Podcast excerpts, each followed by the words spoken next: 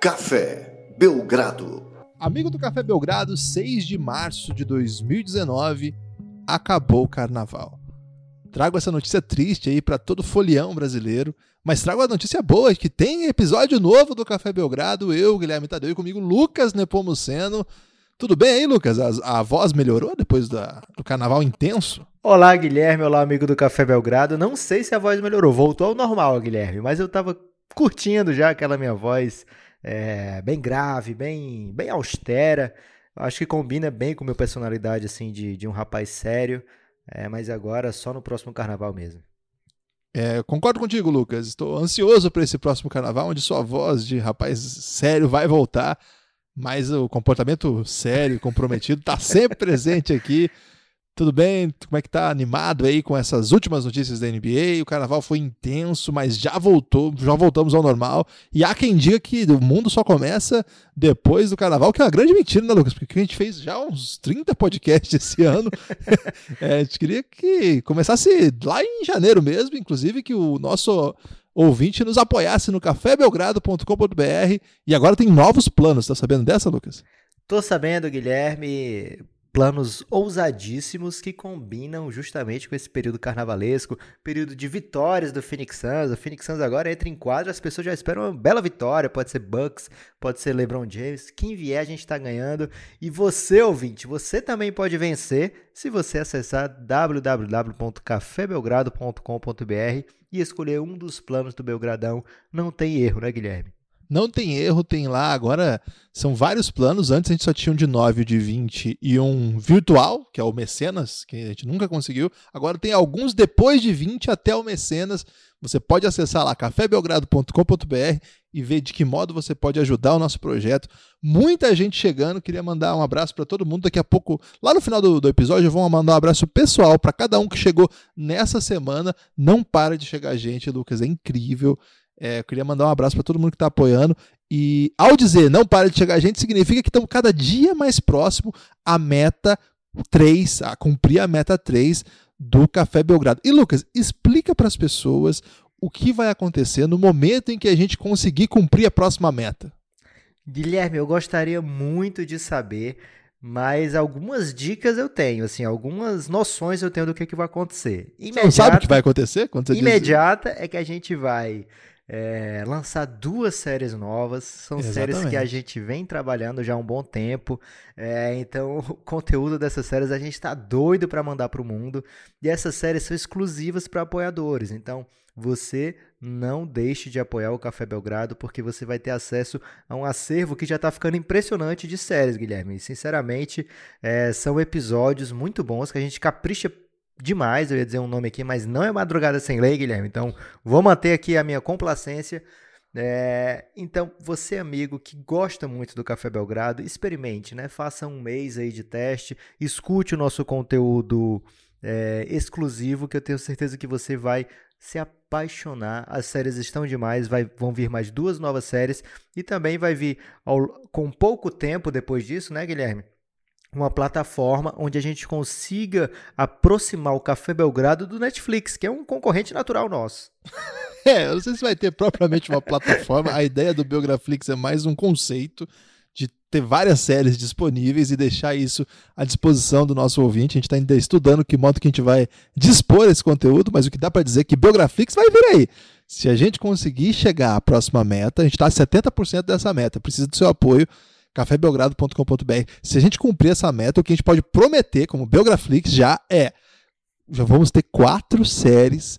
Cara, eu, eu assim, eu, eu, entendo que o Netflix tem muitas séries, né? O Amazon Prime tem muitas séries, mas quatro séries de basquete e tem ainda a série Mip Hunters que já chegou ao seu final e foi quase a íntegra gratuitamente, apenas o episódio final foi exclusivo para apoiador, mas é muito conteúdo exclusivo para basquete. Eu acho que se você é fã de basquete gosta de NBA gosta do Café Belgrado, você vai fazer muito bem em apoiar Café Belgrado. Entra lá, entenda cada um dos planos, vê de que modo você pode nos ajudar. Estamos precisando de apoio, estamos precisando de ajuda. Daqui a pouco eu vou falar o nome dos nossos é, últimos apoiadores, aí, os apoiadores dessa semana, porque não param de chegar e eu vou falar o nome aqui carinhosamente de cada um que está chegando conosco. Vem aí, Biograflix, precisamos do seu apoio para que isso chegue logo. Além das séries, Lucas, devo dizer aqui só um ligeiro spoiler: vai vir uma cobertura de playoff, de draft Caramba. e de off-season. Que nós, ó, nós nunca fizemos nada nem parecido. E lembra que foi nossa cobertura de draft ano passado. Você lembra, Lucas? Eu lembro, foram 14 episódios no mês de junho. Uma loucura, né, Guilherme? Porque o mês de junho só tem 30 dias, todo ano. E a gente teve 14 episódios durante o mês, quase todos sobre draft. É uma semana onde saíram episódios diários, mas para 2019 a gente está preparando um conteúdo exclusivo para apoiador que, meu Deus do céu, não sei como é que a gente vai dar conta, mas a gente é ousado, né, Guilherme? a gente é muito ousado, Lucas. Essa semana vem aí o quarto episódio da série El Gringo e o personagem vai ser o Dunkin' Dutchman, Rick Smith.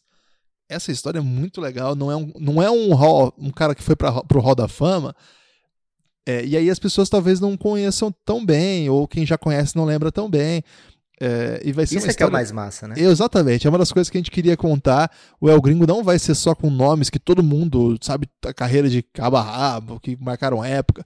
Vai ter nome assim que é para apresentar mesmo. Muitas histórias muito legais.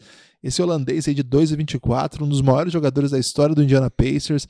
É, marcou época na NBA, marcou época na, para o basquete holandês, que é um basquete sem nenhuma tradição, né? Virou o maior jogador holandês de todos os tempos. Umas histórias bem legais aí para contar. É, ele vai ao ar nesse sábado, é o quarto episódio da série El Gringo. O Reinado, que é a série que, campeã de audiência, né, Lucas? É a que todo mundo quer.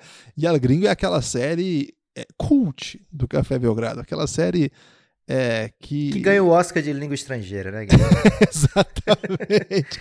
então já teve episódio sobre o Oscar Schmidt, Steve Nash, Árvida Sabonis e agora vem aí um episódio sobre o grande Rick Smith, grande na carreira, grande dentro de quadro e grande fisicamente também.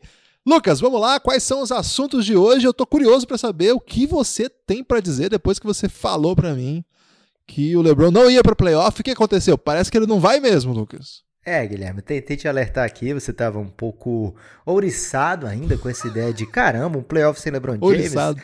Como é que eu posso viver sem isso? Como é que vai? Mas, cara, vai ser. Já saiu uma tirinha do Café Belgrado essa semana no Twitter. Se você ainda não viu, procure lá na arroba Nepopop, que é definitiva, Guilherme. Então, depois que sai na tirinha, não tem mais jeito.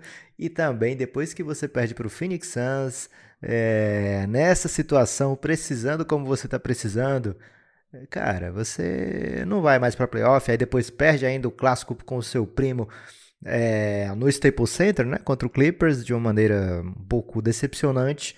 E aí a semana do Lakers termina nesse turbilhão de notícias ruins, notícias desagradáveis para os seus fãs, que precisam agora se acostumar com a ideia de que não irão para os playoffs, que todos aqueles planos que fizeram no momento que trouxeram LeBron James vão ter que ser adiados aí por um tempo infelizmente, né, pra gente que gostaria muito de ver o LeBron James nos playoffs, talvez de repente enfrentando mais uma vez o Golden State Warriors, vai ser chato, vai ser complicado. É, se acostumar com a ideia, né, de, de não ver o LeBron James nos playoffs. Mas ao mesmo tempo, Guilherme, é chance aí para termos outros plots, para termos outras Plots. histórias, para a gente conversar sobre outras coisas. Agora, depois que você falar um pouco do Lakers, acho que a gente tem que abrir um debate aqui um pouquinho sobre o que, que isso significa para o legado de LeBron James. Eu acho que uma coisa que me chamou muita atenção é, nas últimas semanas é, na, na medida que isso se desenhava, é, eu não senti o sentimento de urgência do LeBron e do Lakers com relação a uma questão que, não sei, não sei se isso foi comentado, mas, ô Lucas, me incomoda o fato de que estejamos vendo desperdiçado um ano da carreira do LeBron James, precisamente no momento já em que ele tem 34 para 35 anos, depois de ter jogado tudo que ele jogou no playoff passado, que chegou a dizer assim, cara, parece que o LeBron tá no auge aos 33, né? É, a gente sabe, quem acompanha a série o Renato sabe que não é bem isso, mas ele tá monstruoso, né? Você acha, você chega no momento de tudo que ele fez no ano passado, é, essa nova temporada foi basicamente jogada assim, a, o seu um ano da sua trajetória foi jogada no ralo. E Lucas, o LeBron está correndo pela história, né? Pelo legado mesmo. Ele está correndo aí para disputar segundo melhor, primeiro, primeiro da história, terceiro, é, maior marca, o cara que fez oito finais seguidas. Cara, o cara fez oito finais seguidas e no ano que ele vai pro Oeste, ele não vai nem pra playoff. Imagina como é que vai ser lida essas oito, como serão lidas essas oito finais com esse argumento, que eu acho que é muito triste, que é muito injusto, mas ele vai ser lançado à tona. Cara, essa semana o haterismo anti-LeBron já voltou a toda. Aquele argumento patético de que o Kobe levou um time muito mais fraco a, ao título, que, cara, eu, eu adoro o Kobe, o Kobe foi o melhor, melhor ala armador que eu vi é, no seu tempo, e evidentemente que não é o Jordan, mas depois do Jordan, acho que nenhum ala armador foi tão dominante na NBA, bateu todos os recordes e tudo mais. Mas eh, os caras começam a supervalorizar os seus feitos com uma espécie de contrapartida de crítica, o retrogosto, né, Lucas? Contra o LeBron James, assim. é, então, é, o LeBron agora vai, vai ser alvo de muita pancadaria. O, o hater do LeBron, Lucas, ele tá sempre na espreita. Ele tá sempre esperando o LeBron falhar. E, cara, fazia tempo que ele não falhava, porque perder pro Golden State, você vai zoar o LeBron por perder pro Golden State? Pô, não dá. Agora, essa temporada deu assim, deu, deu combustível para todo mundo que tava sempre dando aquela secadinha no LeBron para vir e, sabe, soltar, soltar tudo que tava ali. E vai ser foda, cara. Esse, esse ano me machucou muito, assim, de expectativa. É, claro que não deu, não deu nada certo, né? O, o Anthony Davis não foi para lá, Paul George não foi para lá, Westbrook não foi para lá, Kawhi não foi para lá, e o LeBron se meteu numa situação, foi uma escolha pessoal, em que seu legado ficou prejudicado, sim. Eu acho que ficou prejudicado, ainda que injustamente, eu, daqui sei lá quanto tempo, quando trouxerem essa história, esses argumentos, estarei do lado do LeBron o defendendo. Mas acho que essa temporada vai alimentar muita muito hater por muito tempo, Lucas. Guilherme, eu concordo com boa parte do que, você falou, aliás, quase tudo, como sempre. Você sempre traz argumentos belíssimos, expõe da maneira mais tranquila, mais Eu tô esperando a hora possível. que você vai discordar, que eu acho que vai vir uma pancada. Aí. Não, não é em você a pancada. A pancada é nesse senhor que eu tanto admiro, chamado LeBron James. Caramba. Não, senhor, é um menino, né? Porque tem 34, Guilherme, a idade aí dos campeões. É, eu LeBron já passei James, dessa fase, viu, Lucas? ele vai para o Lakers em julho de 2018 e imediatamente anuncia vários projetos que nada tem a ver com basquete. Então, quando ele faz isso, ele automaticamente se coloca numa posição onde as pessoas questionem. Será dá o queixo o... para bater, né, Lucas? É, será que o basquete é a prioridade dessa ida do LeBron James ao Lakers? Já a partir de julho, a gente começa a conversar sobre isso aqui no Café Belgrado. Assim, não é um segredo para ninguém. Não é uma história escondida. Caramba, o LeBron James do nada lançou uma série na HBO, não já foi praticamente concomitante com a sua ida ao Lakers, anunciado vários eventos televisivos ou cinematográficos dos quais LeBron James participaria. Então, quando ele na defesa não se esforça como se espera de um jogador da NBA, ou como se espera para um dos melhores de todos os tempos, ou como se espera para um jogador que foi tantas vezes para o time de defesa, é, é, normal que se questione a cabeça do LeBron James não está na quadra, não está no basquete, não está conseguindo liderar essa jovem equipe do Lakers a lugar nenhum. É, então isso é algo que ele deixou margem, ele deixou Concordo, que as pessoas é, tivessem esse tipo de argumentação. Agora, não dá para pegar essa temporada do LeBron James, que é a sua 15 quinta e colocar, tá vendo? Esse cara nunca foi nada. Esse cara aí nunca foi nada demais. É foi oito vezes a final por causa que era o leste. leste é, é no leste. Fraco. Quem é que não vai oito vezes pra final do leste, né? Enquanto isso, fica exaltando a temporada incrível, do, por exemplo, do Paul George no oeste, né? Que o Paul George tá fazendo coisas que ele nunca fez no leste e a carreira dele toda foi no leste. Inclusive, várias vezes o LeBron deu no bumbum do Paul George, né? Então. Deu é... no bumbum? Acho que não é uma expressão interessante, não. Uma palmadinha assim nos playoffs, sabe, Guilherme? Um, um... Sai da minha frente. Com licença. tá Você faz isso por aí, Lucas? não, é melhor editar essa parte, Guilherme. Mas, de qualquer forma, é... não, não existia, por exemplo, nessas temporadas do LeBron no, no leste uma dominação das equipes sobre o Cleveland Cavaliers, né? Quando ele estava no Miami ou no Cleveland, ele vencia a maior parte dos confrontos contra o Oeste, da mesma maneira que ele vencia a maior parte dos confrontos contra o Oeste. Ele perdia realmente séries nas finais, ele tem minoria das suas vitórias nas séries nas finais, mas sempre contra equipes de altíssimo gabarito, de altíssimo nível. E olha, o Cleveland Cavaliers que ele levou às finais, tanto as últimas finais como as primeiras finais, eram times muito inferiores a seus oponentes. É, então, cara, não dá para usar essa temporada, a primeira temporada do LeBron no Lakers, como parâmetro para uma carreira que é a carreira talvez a mais completa da história da NBA. Hoje, Guilherme, dia 6 de março, é o dia que provavelmente o LeBron James vai passar o Michael Jordan em pontos. E vai ser numa, é, numa, numa época onde ele está sendo achincalhado, né? Então, ao invés da gente celebrar esse momento histórico para a NBA, caramba, esse menino está passando o, LeBron, o Michael Jordan em pontos e ainda tem pelo menos quatro, mais três anos de contrato, né? Até onde é que ele vai nessa pontuação? Será que ele vai passar o Cal Malone, vai passar o Kobe, vai passar o, o Kareem? Até onde vai LeBron James? É uma pergunta que até hoje ninguém achou resposta, né? O cara que conquista tudo até agora, né? Então, não dá também para a gente pensar no resto da carreira do LeBron. Seguinte, Guilherme, será uma tragédia ele não ir aos playoffs? Hum, depende do ponto de vista. Talvez para o seu legado, né, vai ficar sempre manchado, como ao sair do leste para o oeste ele não levou aos playoffs, mas seriam praticamente o quê? Quatro jogos, oito jogos, dez jogos. Ele não ia chegar, não ia ser campeão esse ano. Então, talvez essas partidas aí, esse descanso a mais que ele vai ter, pode fazer algum tipo de diferença para a próxima temporada, algum tipo de mudança da expectativa. Então, eu não vejo como algo definitivo, né? E ainda vai ter sempre a chance da narrativa de superação a partir do ano que vem, né? Vamos aguardar com com parcimônia, Guilherme, o desenrolar da carreira do LeBron James.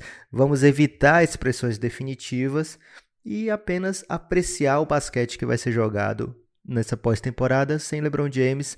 E a partir da próxima, teremos com certeza grandes mudanças no Lakers na NBA e aí sim, vamos começar a imaginar como é que vai ser essa passagem do LeBron pelo Lakers, né? Acho que agora seriam totalmente precipitadas qualquer tipo de análises mais profundas, né? São quatro anos de contrato, dá a aparência de que foi uma coisa mais ou menos premeditada, que esse primeiro ano não seria realmente do o ano de mais, maior força desse Lakers do LeBron.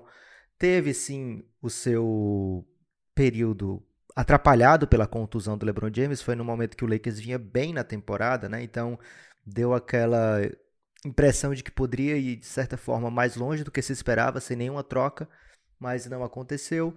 O Lakers está num, num, num, processo assim, de achincalhamento nesse momento que eu acho que não condiz com o que eles podem fazer nos próximos anos. Então, eu aqui no Café Belgrado vou ficar esperando sem grandes alardes, Guilherme. É uma temporada que eles não vão para playoff, mas calma. Tá, mas ele tá um ano mais velho e, sei lá, vai que dá uma grande sorte aí na lottery e cai com uma escolha boa, já pensou, rapaz? Já faz tudo isso. Eu, assim, com uma escolha 10, já dá para você arrumar uma boa troca, Guilherme. É, Vamos, vamos, vamos aguardar então. Uma coisa que é importante lembrar é o seguinte, Lucas: o pessoal que entrou na NBA junto com o LeBron já tá tudo saindo, né? É, quem, é. quem tá bem tá saindo, que é tipo o Wade. Carmelo nem sei por onde anda. Darko Milicic virou kickboxer, nem sei por onde anda também. Chris Cameron, não ouço falar dele faz uns oito anos. Kyle Korver tá por aí, Guilherme. Kyle Korver tá por aí ainda. É, tá digno, né, lá no Utah Jazz. Eu diria que tá com a mesma relevância do seu ano de novato. Lucas, uma notícia hoje que também deu uma tumultuada aí no, no noticiário. Tumultuado não é um bom termo, deu uma animada, eu acho, no noticiário. É a volta do pivô Andrew Bogut para NBA. Essa aí eu não vi acontecendo, não. Essa não estava pronto.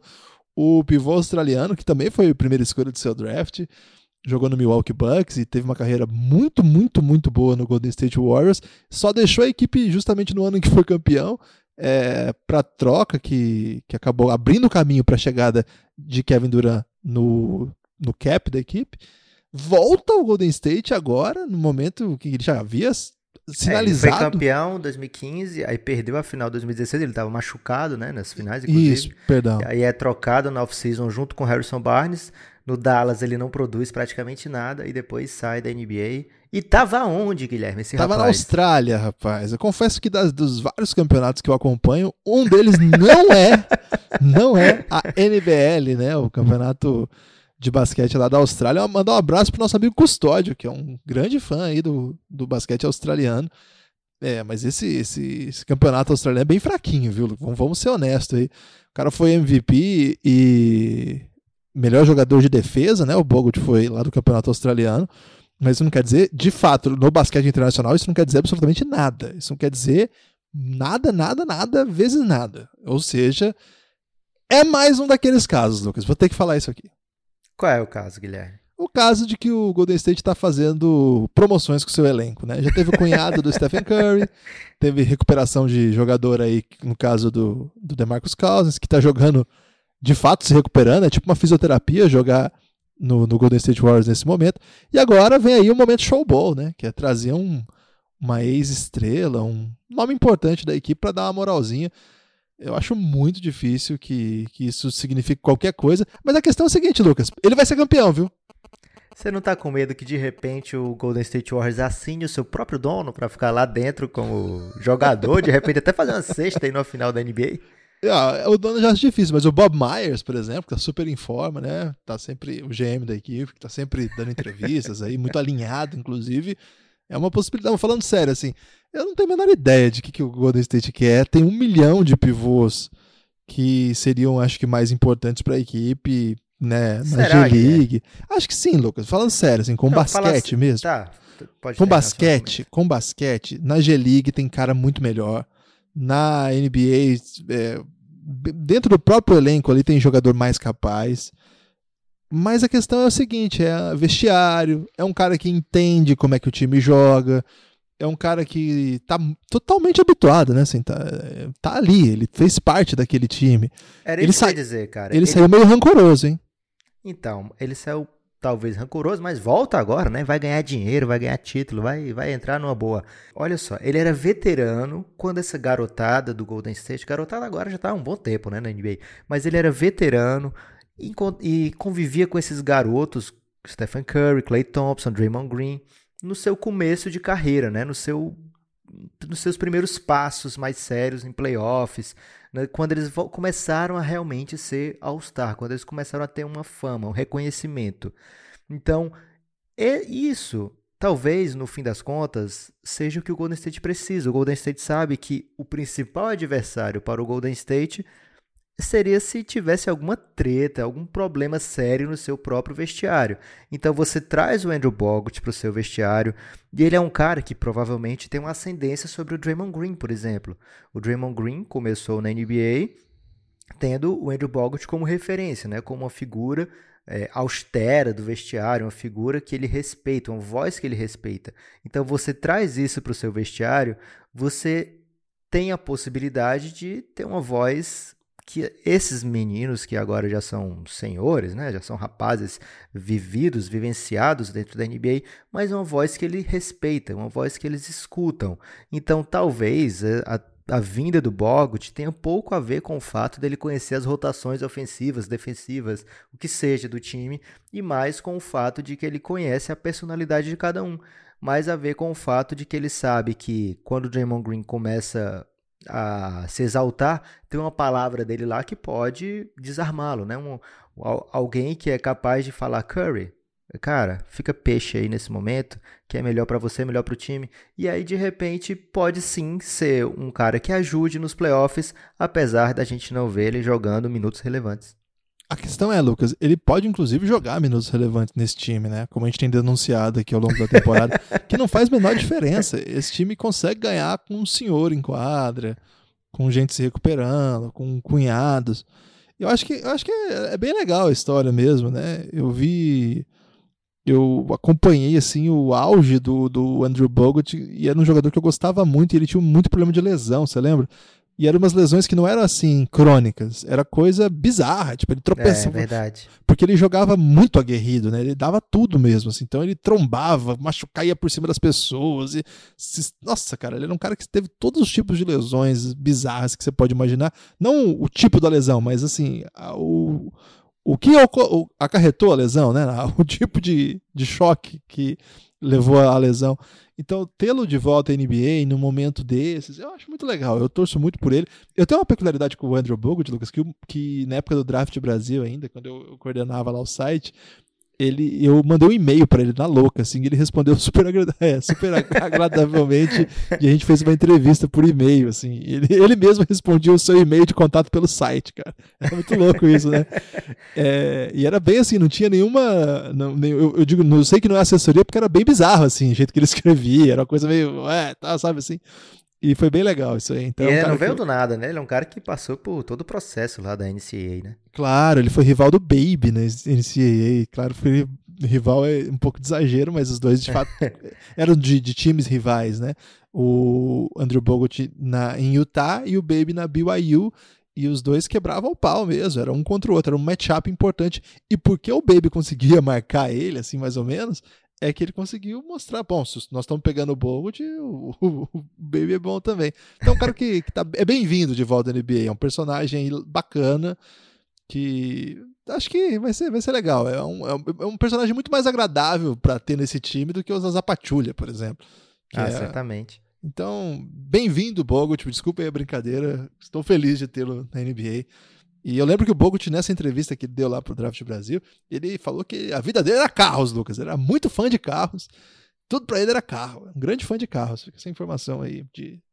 Ele deve ter vai... muitos carros agora. Imagino que sim. E aí, Lucas, tem uma última informação antes da gente chegar às perguntas que eu quero trazer para você, é, que é o seguinte: nessa, nessa semana passada, aconteceu nos Estados Unidos, no MIT, o Instituto de Tecnologias de Massachusetts, uma conferência bem peculiar, assim, que é o pessoal que trabalha com tecnologia e basquete, e esporte de modo geral, que é a Sloan Conference, que tem inclusive o GM lá do, do Houston, Houston, Rockets, o Daryl Morey, como uma espécie de coordenador geral, assim, desse, dessa conferência, que é anual, né? Todo Há ano. muitos anos, ele que bolou essa, essa é, parada. E é muito legal. É, pra você ter uma ideia, assim, eles discutem com, com gestores do mundo inteiro questões ligadas à tecnologia, é, é, o uso de dados para para, digamos, reconhecer novos talentos no basquete, como que você garimpa para encontrar o próximo unicórnio, é, regras que podem melhorar o jogo, e de modo geral, várias discussões sobre essa.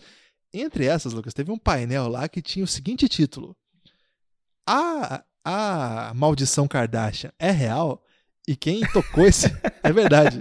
E quem tocou esse painel foi o Jason foi Concepcion. Não, foi o Jason Concepcion lá do, do The Ringer, um cara que é espetacular. Ele é cara, genial, cara. Ele é genial. Inclusive, você vê aí que a paixão pelas Kardashian tá tomando a academia americana.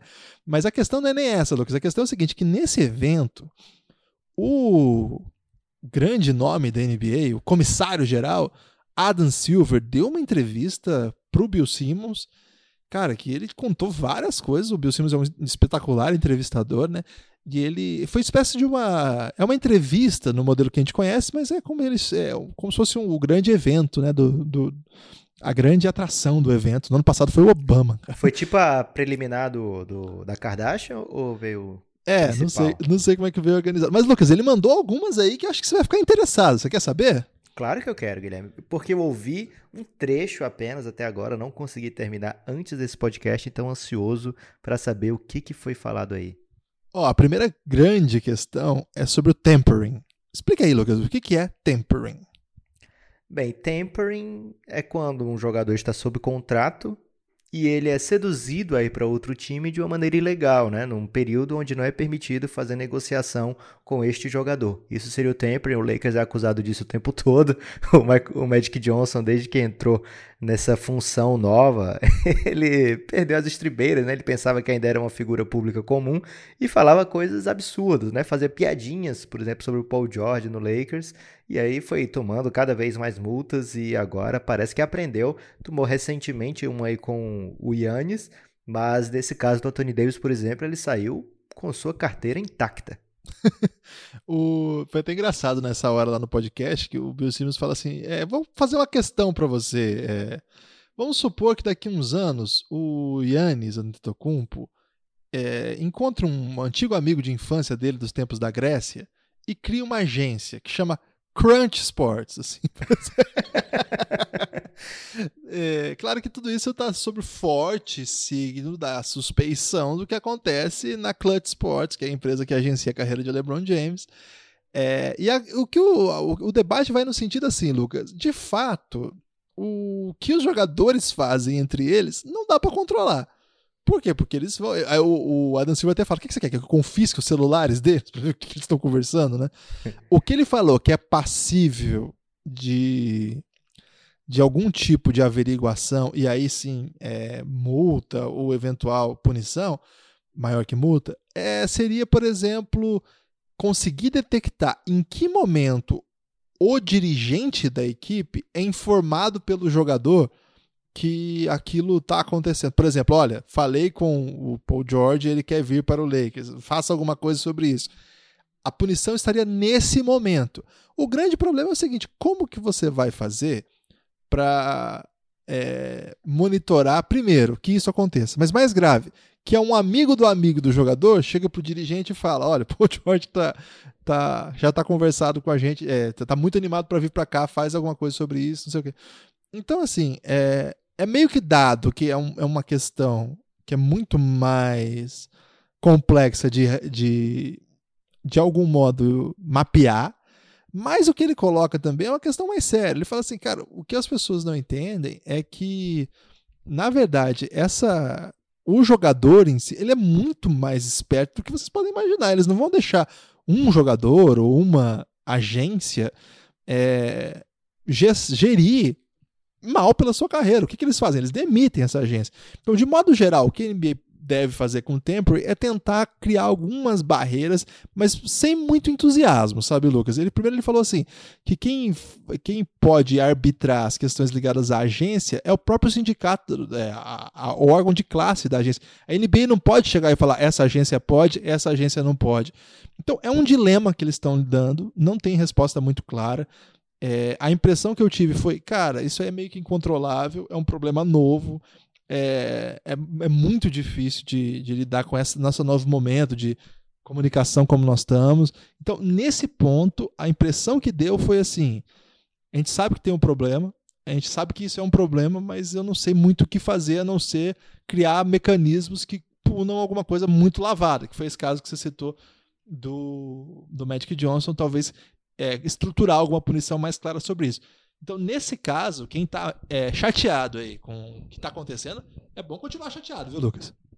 Guilherme, tem uma maneira, uma maneira que é feita no mundo todo, menos nos Estados Unidos, que é o seguinte: cada time faz seus contratos com jogadores, independente de draft, independente de free agents, independente de salário, com tudo aberto. E aí o jogador pode ser contratado por outro via um pagamento aí da cláusula, uma multa rescisória e segue a vida. Fora isso, se vai viver nesse conjunto de regras da NBA, vai ter que se acostumar, como você falou aí. Vai acontecer, sempre aconteceu. Não é porque existe agora a Clutch Sports com o LeBron James como uma figura, é, vamos dizer assim, oculta por trás dela é, que isto está acontecendo. Não, muitas vezes a gente já viu antes mesmo do LeBron entrar na NBA é, empresários sendo acusados de conluio, né, de querer levar aquele jogador a determinada franquia, porque lá ele teria mais visibilidade, que ele teria uma, receberia um salário maior, que aí a gente teria maior comissão ou até mais contratos por fora, além do basquete, né? É, então não é uma novidade na NBA. O que, que a gente viu realmente assim de concreto, de, digamos, antiético nas negociações da Clutch Sports, né?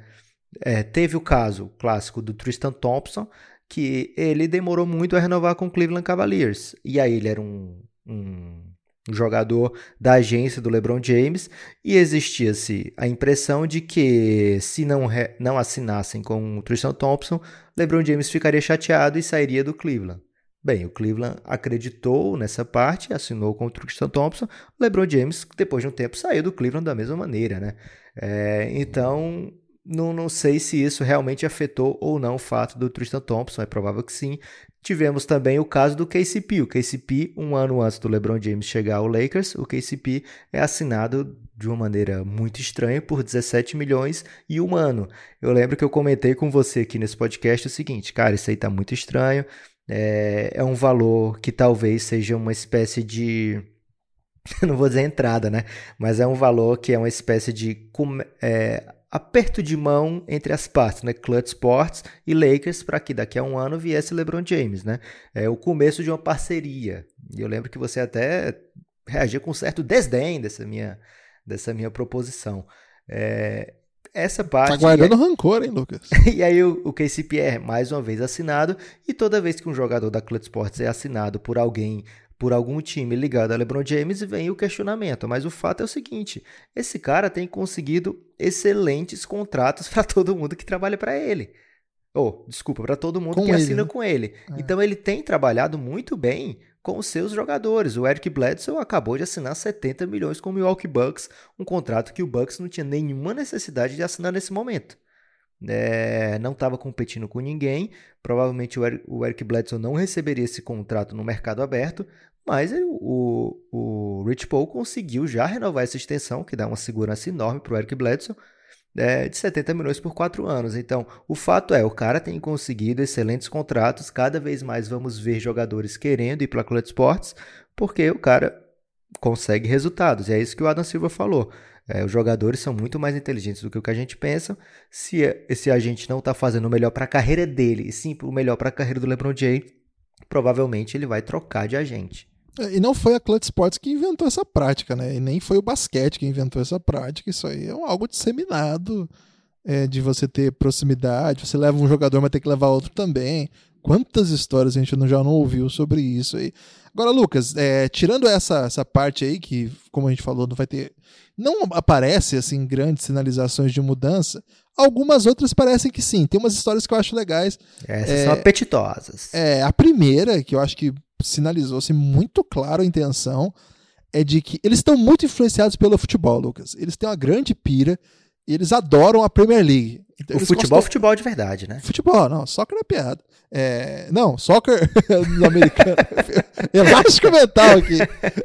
Alto elástico mental. É uma piada que eles chamem o, o, nosso esporte de futebol de soccer, né? É uma piada chamar isso de soccer, chama futebol, gente. Quando a gente for referir a algum outro esporte de outro tipo de.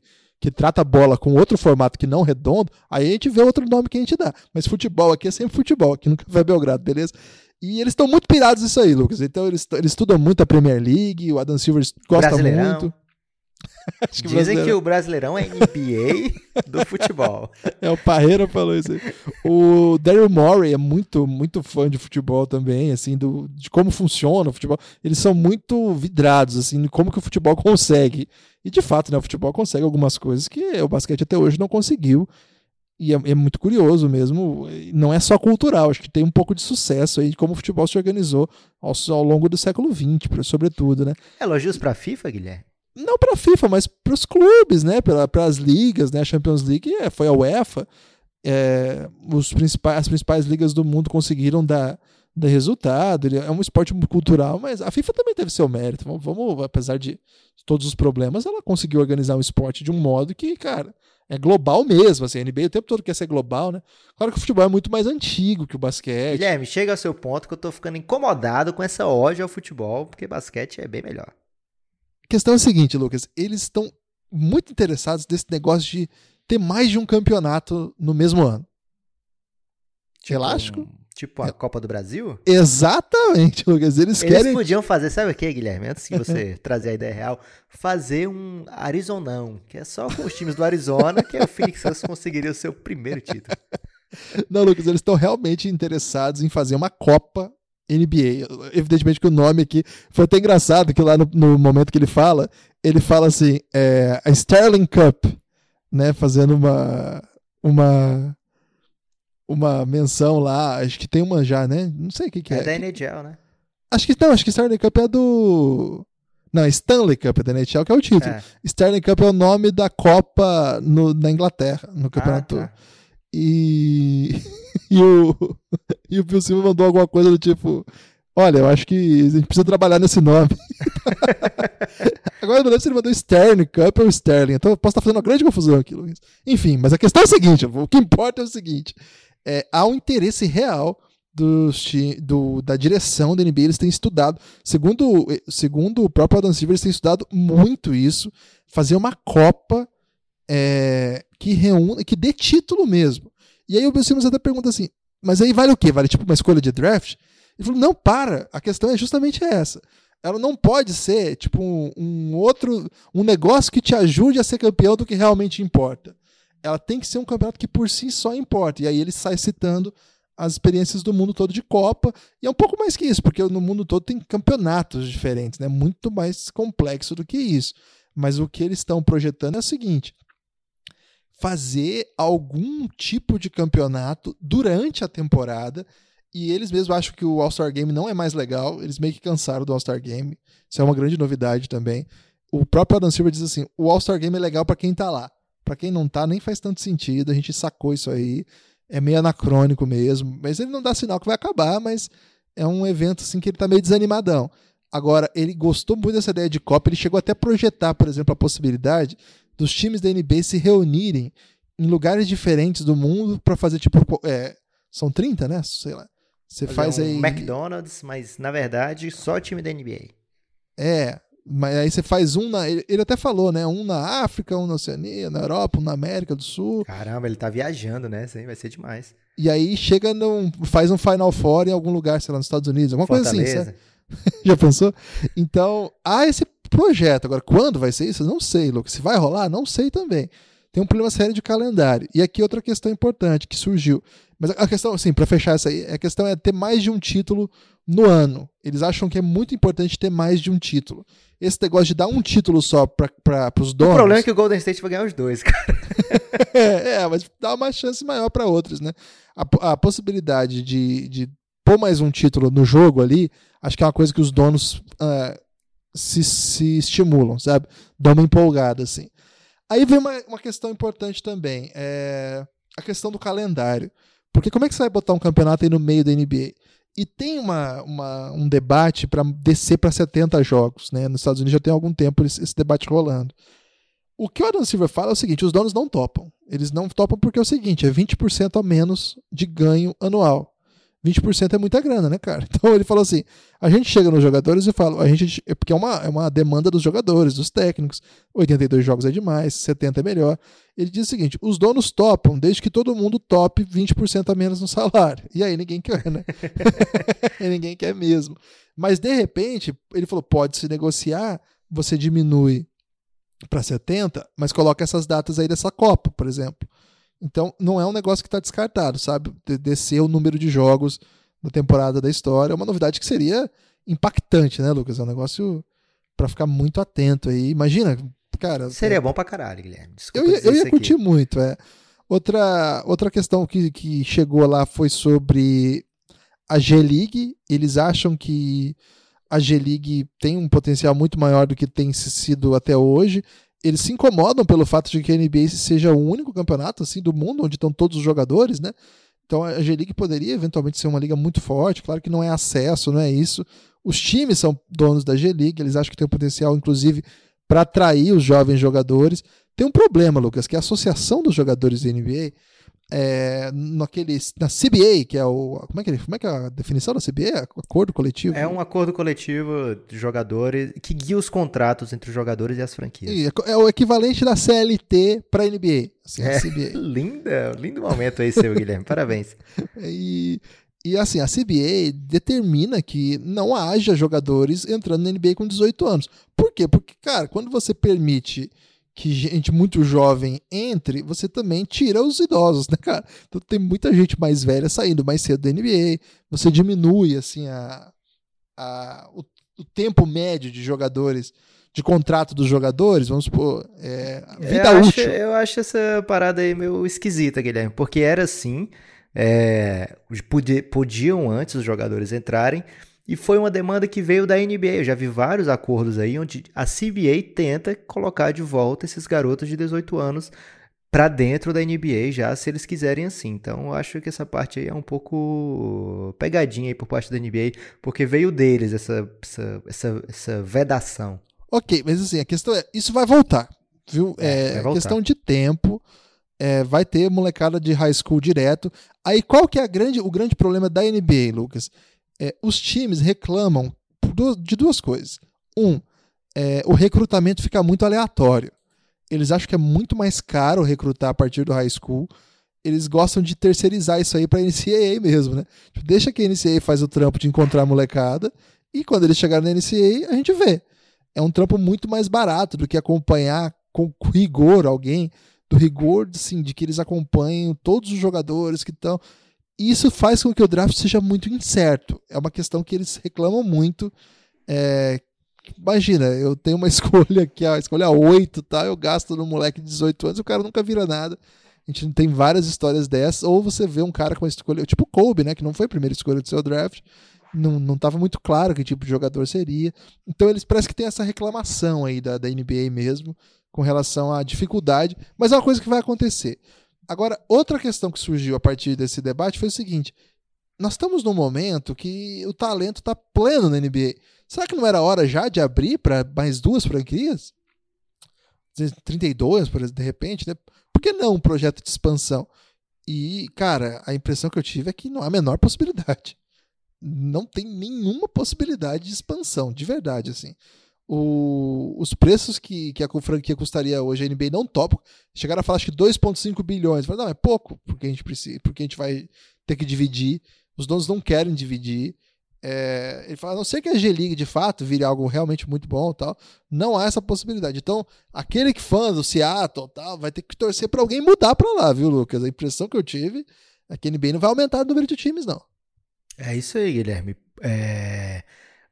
O preço né, de uma franquia hoje, você coloca para vender, por exemplo, existe a especulação de que o Knicks poderia vender, ser vendido, né? Que é a parte do negócio da MSG, né? Que é o grupo que controla o Knicks, a parte apenas do controle da franquia do Knicks e não seu ginásio, seu, seus outros seus outros bens seria vendido, né? Apenas a parte que controla o Knicks seria vendido por algo em torno de 5 bilhões de dólares, imagina, né? É, então, para você ter direito de entrar no bolo, no grande, porque se divide, é se divide, tá, gente? Tudo que a NBA arrecada se divide entre os times, a não ser alguns contratos individuais entre é, televisão local ou contrato de patrocínio, mas o resto, o que a liga arrecada como um todo, é dividida entre essas franquias.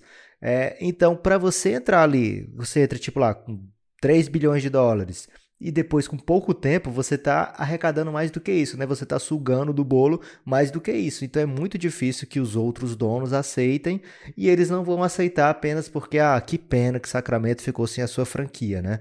Vai ter que ser algo muito lucrativo, muito bom para eles para que eles topem isso aí. Foi isso, não foi o caso, por exemplo, quando entrou o Bobcats, por exemplo. A liga tá, foi antes dessa renovação salarial desculpa, antes dessa renegociação contratual com a ESPN, por exemplo, que dá direito a bilhões de dólares anuais para a NBA, é um contrato bilionário entre a TV e a NBA. Foi antes disso, né? Então a liga era, os times eram vendidos mais ou menos por 500 milhões de dólares, era o recorde de, do preço de uma franquia, né?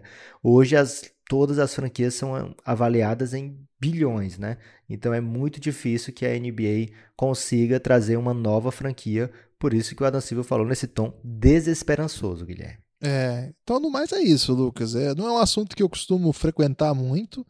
Claro que eu me interesso, como todo fã da NBA, mas é, às vezes eu tenho preguiça um pouco desse, dessa parte aí mais gerencial, vamos dizer assim. Mas é o que vai dar o tom das coisas, né? Então, quando teve isso aí, eu fiquei bem atento aí. E acho que dá pra gente dar, projetando já por enquanto, pro nosso ouvinte aí já ficar sabendo, né, Lucas? A gente tem que trazer a informação para o ouvinte. Tem que trazer, Guilherme. Inclusive, tem que dizer o seguinte: é, a gente vai entrar agora na sessão de perguntas dos apoiadores insiders, né, Guilherme? Apoiadores que apoiam com a partir de 20 reais. Agora tem o grupo Super Insider, Guilherme. Que aí você vai ter que entrar no www.cafébelgrado.com.br para saber o, o que é esse grupo Super Insider mas a partir do modo Insider você pode enviar perguntas de áudio para episódios selecionados. E eu tenho a alegria de dizer, Guilherme, que hoje é um episódio selecionado que a gente vai ouvir várias perguntas de ouvintes. Isso aí, então se você é ouvinte do Café Belgrado e quer mandar pergunta em áudio, quer ter sua voz aqui no Belgradão, é só é, entrar lá no cafébelgrado.com.br e ver a opção Insider e ficar atento aí nos episódios lá no grupo Belgradão Insider do Telegram, que é o grupo de cultura jovem, né, Lucas? Lá o bicho pega. Aliás, esses dias eu, eu fiz uma lista e tem, tá faltando torcedor de vários times nesse grupo, hein? Era bom o pessoal se, se manifestar aí, viu, Lucas? Então vamos, vamos ficar atento aí. Se você quer ser o representante do seu time no Belgradão, tem espaço para várias franquias ainda. O grupo tem cerca de 50 e poucas pessoas, mas tem vários times repetidos. Então fique atento aí, que logo, logo você pode ser o representante do seu time no Belgradão Insider.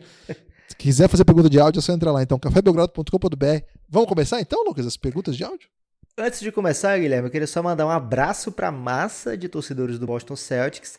Vocês surraram recentemente o Golden State Warriors. E aí eu repito o que eu tenho dito aqui, Guilherme, em alguns podcasts. Não desistam desse time ainda. Vamos ver nos playoffs, que nos playoffs normalmente os objetivos dos jogadores ficam alinhados com os objetivos da franquia. Tem razão, Lucas. Estou contigo nessa. Você começa ou eu começo? As perguntas vieram para de várias fontes. É, eu posso começar se você quiser. Quer que eu comece aqui? Vai. Vamos lá então. Pergunta do Murilo Belete. E aí galera, beleza? Segue minha pergunta. Sei que já falaram sobre Kevin Durant e Kyrie Irving, mas se você, Nepopop, fosse eles, para onde você iria? Abraço, galera. Ah, cara. Coitado. pra onde você iria, Nepopop? Eu iria buscar uma franquia que tivesse um elenco jovem, Guilherme, muito capaz de me ajudar e que ao mesmo tempo não tivesse nenhum título, né? Então poderia sim ser o grande nome da história dessa franquia. E aí, olhando esse uma franquia que combine essas duas coisas, provavelmente eu iria de Phoenix Suns. Não tem a melhor das direções, Guilherme. Pode ser que a gente fale sobre isso num episódio futuro aí em breve, porque palavras duras foram escritas sobre o Phoenix Suns recentemente mas ao mesmo tempo é uma franquia que lhe daria todo o amor e carinho. É, o amigo ouvinte que não, não acompanhou, a ESPN soltou uma matéria aí sobre o Phoenix Suns. Você lembra o jornalista que fez, Lucas? Acho que é o Kevin Arno, Arnovitz. É, o Kevin Arnovitz soltou uma matéria, foi ele mesmo. Soltou uma matéria sobre o Phoenix Suns que é maravilhosa. tem dois pontos altos da matéria. Uma é o Sarver, que é o dono do time. Qual que é o ramo empresarial do Sarver, Lucas? É ser chato, Guilherme. Ele, mas ele não tem um negócio assim? Que ele, ele tem, mas eu não faço ideia. Ele é chatão. Tá, mas o dono do time, depois a gente vê o que, que ele faz da vida de verdade, no que, que ele é bom, porque como ser dono ele é muito ruim. É, uma das grandes. É, uma das grandes características dele é ser participativo, Lucas. Ao ponto de que em dado momento do jogo, é, do jogo não, né? Do pós-jogo, ele descia ao vestiário para ensinar os jogadores a fazer um corta-luz melhor. Os Big Mans, ele, era, ele ia direto ao, ao cerne da questão, né? e tem a história dos bots que eu prefiro que você conte, Lu. Ah, cara, você vai fazer isso comigo? Não, conta eu... que é muito bom. Nosso, nosso amigo ouvinte merece. É o seguinte, o Phoenix Suns tem uma franquia muito vitoriosa, que é o Phoenix Mercury, né? Que é da WNBA e tem uma das maiores de todos os tempos, para mim a melhor jogadora da história do basquete, é, que é a Diana Taurasi, né? E aí, é, num dos vários momentos em que ela é homenageada, né? Que ela é, como é que eu posso dizer, é lembrada dentro da franquia por tudo que ela representa, por tudo que ela fez. O Phoenix Mercury teve a noite que trouxe bodes para a arena, Guilherme. Bodes por quê? Porque bodes em inglês se escreve GOAT. E GOAT também é uma sigla né, para Greatest of All Time, que é o melhor de todos os tempos. Então trouxeram esses bodes para a arena para celebrar a Diana Taurasi e aí o Robert Sabe falou o seguinte: Cara, ei, ei, junta esses bodes tudinho e coloca na sala do meu GM, o Ryan McDonald. E aí os caras olharam. Hã? E aí ele falou: é, é, vai dar, é, isso aí vai inspirar o cara para trazer um Gold pro Phoenix Suns. Então foi feito isso, levaram as cabras lá, os bodes para sala do GM, né? Um, um, lugar. Normalmente o meu escritório, Guilherme, eu quero que seja um lugar sagrado para mim. E aí o, os bodes foram colocados lá de uma maneira que inspirasse o seu GM, o Ryan, a trazer um GOAT para o Phoenix Suns, né? De uma maneira ou de outra. E aí o Kevin Arnold escreve muito bem uma parte que ele fala o seguinte: o bode lá, que estava lá, ele não tinha noção do seu da sua figura, né? O que, que ele estava representando ali. Então, desconhecendo isso, ele cagou a sala inteira do GM. e foi assim que o. É verdade GM... essa história, viu, gente? É real essa história. e foi assim que o GM encontrou a sua sala no outro dia, cheio de bodes, cheio de cocô, e ficou muito inspirado, tanto é que meses depois foi demitido. Ô, Lucas, o, o Server, ele é presidente da Western Alliance Bank Corporation e coproprietário da Southwest Value Partners, parece que é uma empresa do coisa... ramo imobiliário. imobiliário. É, deve é. ser isso. Esses caras quase tudo são isso. É, e banco, e né? É tudo pilantra. É, banco e imobiliário. Não, ele é o... o grande defeito do server aí é o bode, né, Lu? Não, e para compensar essa história do bode aí, ele renovou por vários anos ainda o contrato do Ryan e acho que ele confiou que ele ficaria muito inspirado. Lucas, tem coisa que eu não acredito que aconteceu, cara. Ah, cara, é o Phoenix Suns, velho. A questão agora vem aí, esse cara aqui, Lucas, ele é o Jorge Armani do Belgradão, Lucas Mendes, Super Insider, hein? Super Insider tem pergunta Ele é da aqui. categoria Super Insider, verdade. E, é, Super Insider tem pergunta de áudio, ganha receita de fundido Nepopop, tem um monte Fundir não, ele recebeu, vai receber ainda, na verdade, a receita da minha família de petit gâteau, Guilherme. Ah, não é fundir não, é petit gâteau? Petit gâteau. Caramba, eu quero essa receita aí. Eu tenho acesso Aí também? você tem que ser insider. Caramba. Ou super insider, desculpa. Vamos lá então para a pergunta do Lucas Mendes. Boa tarde, Guilherme. Boa tarde, Lucas. Um grande abraço aos amigos aí, especialmente pro pessoal do Giannis, que tá sempre os maiores especialistas aí do basquete brasileiro aí, sem dúvida. A minha pergunta de hoje é o seguinte: existe alguém hoje na NBA que tem uma visão superlativa de si mesmo? Refraseando aí um grande especialista do basquetebol brasileiro. Valeu, galera. Um abraço aí. Caramba, e aí, Lucas. É... O, que é, o que é uma visão superlativa de si mesmo, Guilherme? Você que cunhou esse termo, pode explicar aí de uma maneira mais ampla. Não, eu, eu usei esse termo para dizer que o Oscar tem uma visão superlativa de si mesmo. Acho que é autoexplicativo. É, e na NBA, acho que tá cheio de caras assim, né, Lucas? Vamos, vamos ser honestos, né? Mas para mim, o cara que tem maior visão superlativa de si mesmo na NBA sempre foi pelo menos sempre foi não, porque a NBA é mais antiga que ele, mas tem sido o Jordan Clarkson, né? Tanto que eu cunhei também a expressão autoconfiança Jordan Clarksiana, que é uma autoconfiança que é impossível de ser batida. Ele sempre acha que vai matar a próxima bola, ele sempre tem certeza que ele é o melhor jogador em quadro, mesmo que isso é quase sempre muito difícil de acontecer. Bem provável, né? então, eu acho que se fosse para nomear alguém, seria Jordan Clarkson. Lucas, o você tem pergunta nome... também? O meu nome seria John Waiters, Guilherme, porque. Ah, ele é foda também. Esse cara, ele jogava, jogou sempre em times com caras muito melhores, né? O Clarkson, pelo menos, teve aquela sequência no Lakers ali, onde às vezes ele podia pensar realmente que era o melhor do time, que não seria um absurdo, porque outras pessoas diziam mesmo, Guilherme. Mas o John Waiters, naquele Oklahoma que tinha Kevin Durant e Westbrook, ele batia no peito e dizia: Deixa que eu resolvo. Deixa era que demais. deixa cara. que eu chuto. Tem mais uma aqui, Lucas. Essa aqui você vai gostar, hein? Quer dizer que eu não gostei das Fala outras? a primeira dama hitmaker. Caramba. E a minha pergunta é sobre o maior do Texas, o Houston Rockets, claro. Vocês acham que o PJ Tucker vai pegar um all defensive esse ano? Valeu, um abraço para todo mundo. Caramba, hein, Lucas? Eu não tava pronto para essa. Grande momento do Café Belgrado, né? Recebendo a mensagem da Débora, uma das vozes da paródia. Da paródia não, né? Da versão. Versão, é. é chamada. Vem Zion. Vem Zion é, da música Oração, né? Da banda mais bonita Salvação é o nome oficial da música. É, Salvação. Sabia que você tava me dando um elástico Não, musical. Venzaião é o nome comercial. Verdade. E ela é uma das vozes, na verdade, a mais bela voz dessa canção. Vou ter que dizer isso aqui, infelizmente. A pessoa mais talentosa Ferraz. da casa, né? e ela traz uma pergunta que é bem digna, Guilherme, porque o PJ Tucker ontem mesmo foi fundamental na partida contra o Toronto Raptors e o Kawhi ficou, digamos, limitado. Você daria um segundo time para ele ou primeiro time? O que, que você faria? Ah, eu sou fã desse cara. Inclusive naquele episódio Esqueceram de Mim, eu dediquei vários abraços a ele. Então eu tô com. Acho que tem que estar tá assim. Se, eu, se ele não tiver, eu vou ficar pistola, Lucas, porque ainda que o, nessa temporada, a temporada tá diferente, né? O Houston Rockets não não prima pela defesa esse ano, como no ano, o ano passado não primava pela defesa, mas a defesa foi uma das melhores da NBA. Talvez não tenha sido a melhor, mas estava ali no top 10. Era um time que atacava absurdo e que surpreendia pela capacidade de defender. Esse ano não. Esse ano o Houston está defendendo muito mal nos números. Pega essas estatísticas avançadas que vocês gostam aí, Lucas. Vocês e seus, seus amigos aí da contabilidade. É, mas assim, de fato o Houston não impressiona pela defesa, mas eu acho que o PJ Tucker é um cara que é, é meio que uma, uma segurança, uma âncora, ainda que não tenha o perfil de âncora defensiva. Geralmente a âncora é o pivôzão, né? Que fica dando toco tal, que, que se cuida ali da sua área. Mas ele tá sempre muito empenhado em fazer o time melhor, então é um cara que merece todo apoio da, do Café Belgrado. E a família Hitmaker tá aí muito bem representada.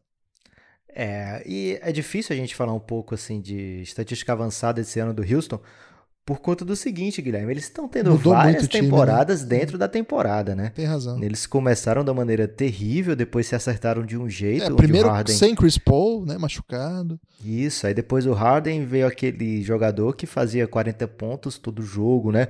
Aí depois tem um momento sem o James Harden, então com o James Harden um pouco é, com um papel já diferente, né? Com a volta do Chris Paul, também jogos onde ele descansou. É, e mesmo assim o Houston vai se mantendo, hum, vai vencendo. Chegou Farid, chegou Austin Rivers, caras que estão jogando minutos importantes, né? Certamente, né? Teve um momento Melo, um momento sem Melo. Então o Houston tá procurando ainda. E o Daryl Morey, Guilherme, ele participou recentemente do, do podcast do Zach Lowe. E ele acha que esse time chega aos playoffs mais forte do que o Houston do ano passado, né? Talvez não faça uma temporada tão boa como o Houston do ano passado. É praticamente impossível que isso aconteça daqui até o fim do ano, porque foram 64 vitórias, se não me engano. Né? Mas que ele acha que para os playoffs vai estar um time mais é, encorpado, um time que vai estar jogando um basquete ainda melhor do que nos playoffs passados. Então, é, vamos acompanhar com muita atenção esse Houston Rockets. E se a família Hitmaker está pedindo PJ Tucker no All Defense, Guilherme, eu volto até para melhor jogador de defesa, se for o caso. É, a família Hitmaker manda. Até porque nem voto eu tenho, Guilherme. E você sabe que a família Hitmaker é, ganhou aí um afiliado essa semana, que foi o Zé, que chegou lá no grupo, né? O jovem Zé que agora é o grande amigo do Felipe Ferraz, que sempre quis um torcedor do Houston, só tinha ele lá no grupo Giannis, que gente falou, o Giannis é o grupo institucional de apoio negando nosso inimigo sono, a sigla da Giannis é o nome lá do grupo, por isso que quando a gente fala Giannis aqui é o grupo também. É, e essa semana tem o jovem José, que chegou lá e é o afiliado aí do Felipe Ferraz. Um abraço para José também. Dois torcedores do Houston Rockets lá no grupo. Tem mais pergunta aí, Lucas? As minhas acabaram. Tem, Guilherme, essa pergunta aqui é do Léo Polêmico. E aí você fica se pensando assim, cara, por que, que chama esse menino de Léo Polêmico? E eu já digo, Guilherme, ele mandou um áudio sem áudio nenhum, só um barulho assim de sons ambientes. Tem que ver se não é uma música do Sonic Youth, Lucas, porque essa banda ela faz essas coisas. E aí eu falei, poxa, Léo, você tá polêmico, cara. Cadê seu áudio? Ele falou que ia mandar de novo. E ele mandou, Guilherme, eu não ouvi até ah, agora. É, é, que perigo, velho. Então vai ser no ar, Guilherme, porque a polêmica vem sempre junto com o Léo. Vamos ver o que, que ele aprontou. Sem censura. Fala, Nepopop. Fala, Guilherme. Beleza? É, como o Nepopop falou que podia fazer perguntas sobre qualquer tema, vou mandar uma pergunta cultural.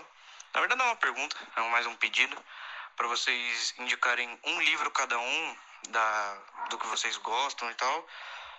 E, bom, é isso. Falou, grande abraço. Caramba, já meio polêmico, Guilherme. É, vou, vou indicar uma que saiu uma notícia hoje, que o Netflix fechou com a família do Gabriel Garcia Marques para fazer uma série do seu clássico 100 anos de solidão. É um livro épico aí. Vou seguro, Lucas. Vou num clássico que contextualizado com uma notícia do dia. Posso recomendar então? 100 anos de solidão, Gabriel Garcia Marques um clássico da literatura latino-americana. Você vai chorar pra caralho se você ler esse livro, amigo ouvinte. Ah, se é para chorar, e se é para ser um clássico, e se é para mais do que isso, Guilherme, mudar a sua vida, eu vou ter que recomendar aqui Harry Potter, porque é a melhor série já escrita na história das séries. A J.K. Rowling é magnífica, eu sou um grande fã, já não tenho, não tenho nenhum problema em admitir isso aqui, já falei diversas vezes nesse podcast. Trago referências, Guilherme, sempre que possível, sobre. Eu nunca entendo. sobre a franquia Harry Potter aqui para esse podcast e estou esperando simplesmente o Guilherme ler estes livros, se apaixonar, para a gente poder lançar aqui um grande crossover de NBA e Harry Potter. Léo, vai, vai lendo isso aí que você vai se dar bem, cara. Eu. Tá, vou ficar quieto. Vai lá. Tem mais pergunta? Mais perguntas, essa é do Ricardo Lopes, Guilherme. Doutor, Esse doutor Ricardo. Doutor Ricardo, um grande entusiasta de drafts e conclaves. É, e super insider também. Ele é super insider, por isso que ele tá mandando pergunta. É a pergunta mais longa da noite aqui, vai pro Ricardo, vamos ver. Eu tenho moral para isso. Bom dia, Guilherme. Bom dia, Nepopop. Aqui quem fala é Ricardo Lopes, de Blumenau, Santa Catarina. A minha pergunta é sobre o momento mais emocionante da temporada da NBA 2018-2019, que vai ser o draft, conhecido como o conclave do basquete mundial. Muito bom.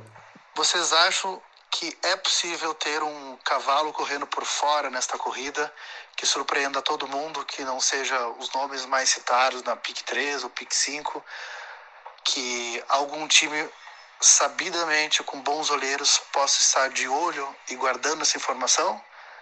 Vocês que são grandes entendedores do draft, peço ajuda para vocês. Um grande abraço para todo mundo, especialmente para a Universidade Regional de Blumenau, de Blumenau.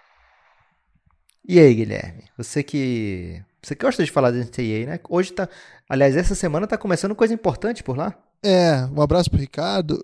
Eu, então, essa semana, na verdade, tá acabando a temporada regular. E a temporada regular significa o fim daquele momento que antecede o March Madness, que é o que todo mundo está esperando. Então, o cara que acompanha mais NBA e tal, quiser agora chegar para a NCAA, tá valendo, viu, Lucas? Porque agora é tudo mata-mata, vai ser bem divertido. Tem primeiros Mas playoffs. você tá fazendo pegadinha aí tá tentando iludir o nosso ouvinte, porque o March Madness ainda não começa, né? Tem tipo não. uma pós-temporada de cada conferência. Né? Isso, né? mas assim, é, o March Madness é, tá março, já tem que estar no clima do March Madness. Por quê? Porque as, a, as, os playoffs de conferência significa assim, Lucas. Rapidinho, não vou, não vou me alongar nisso, não, é só o pessoal que tá chegando agora para poder explicar. Os times que vão pro March Madness, o mata-mata final lá, que são aqueles playoffs que todo mundo assiste, é o seguinte: os, os melhores times vão ranqueados para lá. Mas quem vai mesmo são os campeões de cada conferência. Então, se você tem um time que teve problema de lesão, ou que não foi bem ao longo do ano, e ganha seu playoff de conferência, você vai para o March Madness, tá entendendo?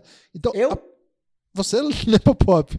É, e a sua universidade. Eles, então. E a sua, sua universidade. É, então, nesse momento, tem universidade sim que está jogando a vida já que a partir do momento que você não você é eliminado acabou o ano. Se você vai ganhando você vai para o March Madness você vai para playoff finais e tudo mais. Então esse é um momento legal. Agora como o Ricardo perguntou aí Lucas sobre draft se alguém tiver mais alguma pergunta sobre essas questões é, você pode seguir lá o Live College que é um perfil muito legal do, Gale, do Galego não.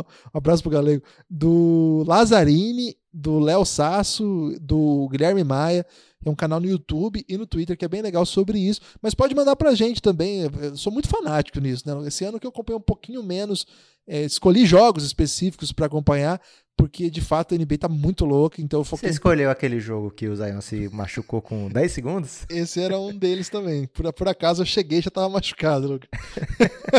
Esse é... foi o jogo que eu escolhi para acompanhar, Guilherme, e não mudou nada. Assim, não, mas tem alguns times que eu gosto. Né? Eu gosto muito de Gonzaga, por exemplo do, do técnico Mark Phil. Gosto muito do, do novo time do, da USC, que é bem legal o jeito que ele joga. Então você escolhe alguns para dar uma monitorada, assim. Mas assim, agora chegou a hora de acompanhar. Então, se alguém tiver alguma dúvida, tá, manda lá pra gente que a gente, nas nossas redes sociais, que a gente ajuda aí a, a destrinchar, que é um caminho bem legal mesmo de acompanhar, ainda mais agora, nessa reta final de temporada. Agora, sobre é, a pergunta normalmente, do Ricardo... Normalmente, Guilherme, eu não curto a NCAA, eu falo isso aqui de peito aberto, essa temporada regular da NCAA é bem pegadinha, mas a partir realmente desses torneios de conferência, o negócio esquenta, né? Tem muito jogador que você vê no draft, na noite do draft, aliás, no, no pré-draft, esse cara aí não chegou no torneio, mas ele fez um, playoff da conferência incrível. Fique de olho nele por isso, por isso, por isso. Então, esses momentos já são muito decisivos já para draft, né? Eu então, acho também. é o momento que você começa a realmente virar sua atenção para NCAA com algo além de desprezo, Guilherme. É o que eu faço normalmente. E tem uma coisa, né, Lucas? Esse é o momento em que o GM, o GM sabe quem é bom, sabe quais os problemas dos jogadores, mas e... o dono não. O dono não sabe nada de basquete. O dono é fã, às vezes, de vez em quando, ele tem vários empreendimentos. Stauskas? Exatamente do que eu tô pensando, mas tem vários outros, né? Então você falou aí, a gente falou do Robert Sarver. O cara tem dono do negócio de banco, outro negócio de imobiliária, dono do time de basquete feminino, dono de basquete Ele tem masculino. time na Espanha também. Time, time na Espanha. Acho que é o Málaga, inclusive, né? Não, acho que é o É, e aí ele viajava para acompanhar o time, ia ver o Doncic e não sei por que não mandou o cara draftar o Doncic. Às vezes até ah, olhou e com o seu olhar disse, é, esse cara não é bom não, né? Vai ver, foi isso. Então assim, donos influenciam muito, cara. E às vezes o dono pira num cara. O dono, o dono, agora que o dono vai. O dono é um cara que é fã de basquete tipo a gente, só que tem muito dinheiro, entendeu? Então ele não fica o dia inteiro fazendo planilha para ver todos os jogadores do mundo, para draftar. Ele não viaja lá para Nigéria para ver o, o, jovem que tá treinando bem. Não vem aqui para LDB para encontrar um jovem talento. O cara vai no March Madness, compra lá camarote, ou primeira é, fileira lá, sei lá, e pira no jogador, Lucas. Aí ele chega pro seu olheiro, pro seu GM e fala: Não, eu gostei dessas planilhas que vocês estão falando aí, mas é, tem um rapaz aqui que eu vi lá em. E ele é bom, hein? Ele fez 28 pontos contra Missouri. e aí os caras ficam numa situação meio. Eu tô, estou forçando um caso, mas meio para dizer assim: chega um momento que é, o hype influencia muito. E agora é a hora que mais se constrói hype. Claro que jogadores muito bons que não jogarem o March Madness serão lembrados. Claro que tem algumas franquias que operam no nível de razão muito mais organizado do que esse aí.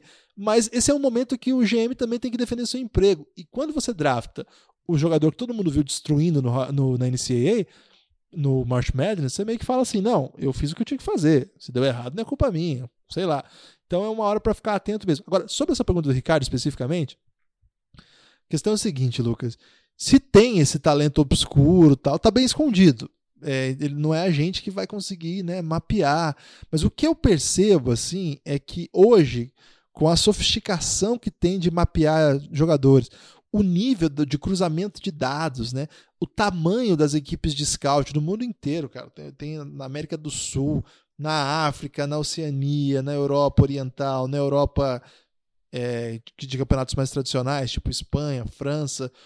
Cara, nos estados americanos tem um monte que acompanha faz tempo.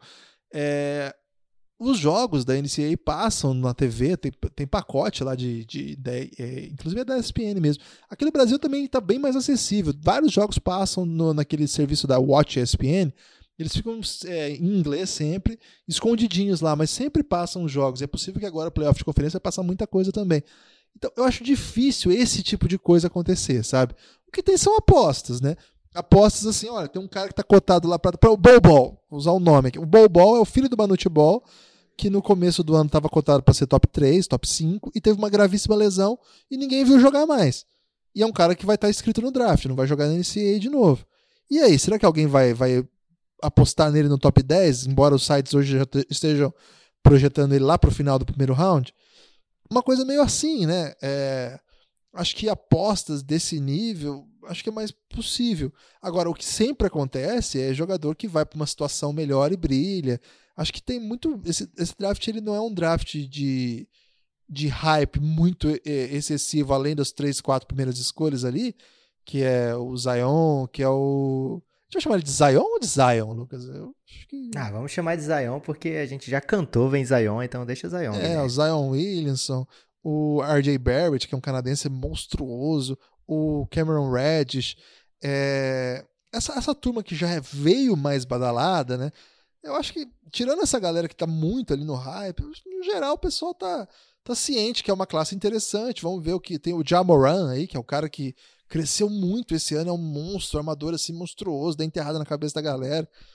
Vamos ver. É, os, os, drafts são muito, são sempre muito é, enigmáticos há um mês, dois meses da, do, da seleção, né? Então, aos poucos a gente vai sentindo. Estamos há mais de três meses ainda, né? É, eu acho interessante de aposta o seguinte: é, tem, por exemplo, as apostas estrangeiras, né? É, rolou recentemente Bruno Caboclo no primeiro round, ninguém esperava, a gente estava torcendo para o Caboclo ser escolhido em qualquer escolha, né, Guilherme? E aí o Toronto pega ainda no primeiro round, com escolha relativamente bem alta, é, e não deu certo, é verdade. Para o Toronto não deu certo. Bruno Caboclo está agora encontrando seu caminho na NBA. Vamos torcer para que dê certo. Conseguiu aí uma extensão contratual, pelo menos até o fim da temporada, garantida. É, então vamos ficar de olho o, que se desenrola nessa carreira. E tem outros casos que ninguém aposta muito, né? Como o Jokic. O Jokic foi uma escolha de segundo round. É, então essas apostas estrangeiras normalmente são algo que a gente tem que ficar de olho também. Né? A gente tem um caso mais recente ainda do Kuruks, né? o Ron John Kuruks. Ele é um cara que fez muita coisa já pelo Nets nessa primeira temporada. Então vamos acompanhar esses casos também. Acho que mais na NCAA, uma grande mudança de, de patamar, digamos, entre o que é projetado nos mocks e o que acontece no draft é o que pode acontecer, são as escolhas estrangeiras. É, foi uma boa sacada dizer isso. E tem um outro caso ainda que é o, o tipo de personalidade do jogador que vai lidar com os treinamentos, né, com a profissionalização, porque esses caras ainda não estão acostumados com a vida profissional. Não, não é, é outro mundo. Então você vê caras como Donovan Mitchell, como Kyle Kuzma, os caras chegaram na NBA, velho, os caras mudaram de nível mesmo. Não que eram, É verdade. Eles eram tão bons que foram draftados. Não é que eles eram ruins. Mas, cara, o tipo de jogador que eles se tornaram não estava previsto. Então tem muito isso, né? Eu acho que é muito complexo, é um tipo de, de caminho que você tem que percorrer para achar talento. Cara, a gente brinca muito, a gente estuda draft, a gente projeta, a gente vê vídeo, vê jogo, conhece os times, conhece as necessidades dos times mas ali no dia a dia tem tanta peculiaridade, né, Lucas, que é tão complexo. Por isso que é um, é um grande conclave mesmo, né, Lucas? É um processo é. que, que a gente. E, Guilherme, pra, pra, porque quando a gente começa a falar de draft é difícil a gente parar, né, Guilherme? Mas para lembrar também, existe o famoso leão de workout, né? São caras que hoje devem estar projetados aí para, sei lá, escolha 42, 28, não sei o quê. E faltando um mês pro draft, os caras começam a subir, subir, subir, subir e acabam na loteria todo ano tem pelo menos um desses que sobe. Um caso bem famoso é do Alfred Payton, que ele estava projetado lá para o fim do primeiro round e aí de repente ele consegue sair é, no top 10 do draft, né? Então também tem esses casos que agora é, seriam uma grande surpresa aparecer lá em cima, mas que na época do draft, daqui para lá, a gente já vai estar tá acostumado com esses nomes no começo do draft. Teve, por exemplo, Jeremy Robinson ano passado que saiu na loteria. Então vamos ficar atento também com esses casos. Boa, gostei, Lucas. Vai ter muita coisa para a gente falar de draft. É, o apoiador aí pode ficar esperto, porque a, a cobertura de draft esse ano vai ser mais caótica do que o ano passado, que já foi caótica, né, Lucas? Tem mais pergunta? Tem sim, desculpa. Até fiquei emocionado aqui, Guilherme, com tanta conversa de draft que tô você quase empolgou. Você, tá, você, você, sabe que o Suns pode ter Zion, né, Lucas? você pegaria é. ele na primeira escolha ainda? Desde o começo que a gente começou a falar, eu falei isso aí, Guilherme, que o Zion era a minha aposta para essa temporada da NCAA, o cara que eu queria ver no primeira escolha, de preferência no Phoenix Suns. Você viu com a história de R.J. Barrett Tô aí, com ele ainda, tô com o R.J. Barrett, ainda é meu preferido. Rapidamente a população já te desmascarou, Guilherme. É, mas, eu, mas ainda é meu preferido, o R.J. Barrett, viu? É porque você é um cara que costuma teimar no erro, Guilherme. Posso trazer a pergunta do Nepo Primo? Caramba, grande Nepo Primo. o Ed, né? Ele é nosso ouvinte mato-grossense.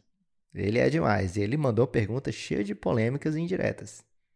É, boa tarde aí ao boa pessoal tarde. do Belgradão. Aqui que tá, tá chovendo, né? Nepo Primo. É, Nepo Pop, eu queria saber de você se você acha que depois da, do ingresso no, no grupo Insider do Léo semi-polêmico, é, um torcedor do Knicks declarado, você, você percebeu alguma mudança no, no, na fisionomia, no, no, no, humor do Guilherme com, com outro torcedor do, do Knicks agora no grupo? É, é só isso e um abraço aí, pessoal. Grande abraço pro Nepoprimo. Ele tem esse apelido, Guilherme, de Nepoprimo, porque ele é nepomuceno também. Mas a gente ainda não achou um parentesco que a gente possa provar nos autos. Esse, Vocês são relação. parentes de Belgradão, Lucas.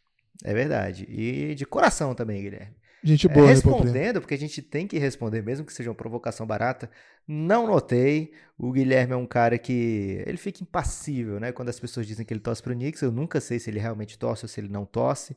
Mas eu vou acreditar na palavra e na honra de Guilherme, dizendo que não torce. Tô com ele nessa. Apesar de sempre que possível brincar com isso. Ô, Nepo Primo, você foi traíra aí nesse áudio. Só tenho isso a dizer. Mandou o áudio no meio da chuva. Ficou aí tá, mandando provocações. Tô chateado. Mas, mas o fato mas ele é gente boa. O, é o maior truqueiro do Brasil.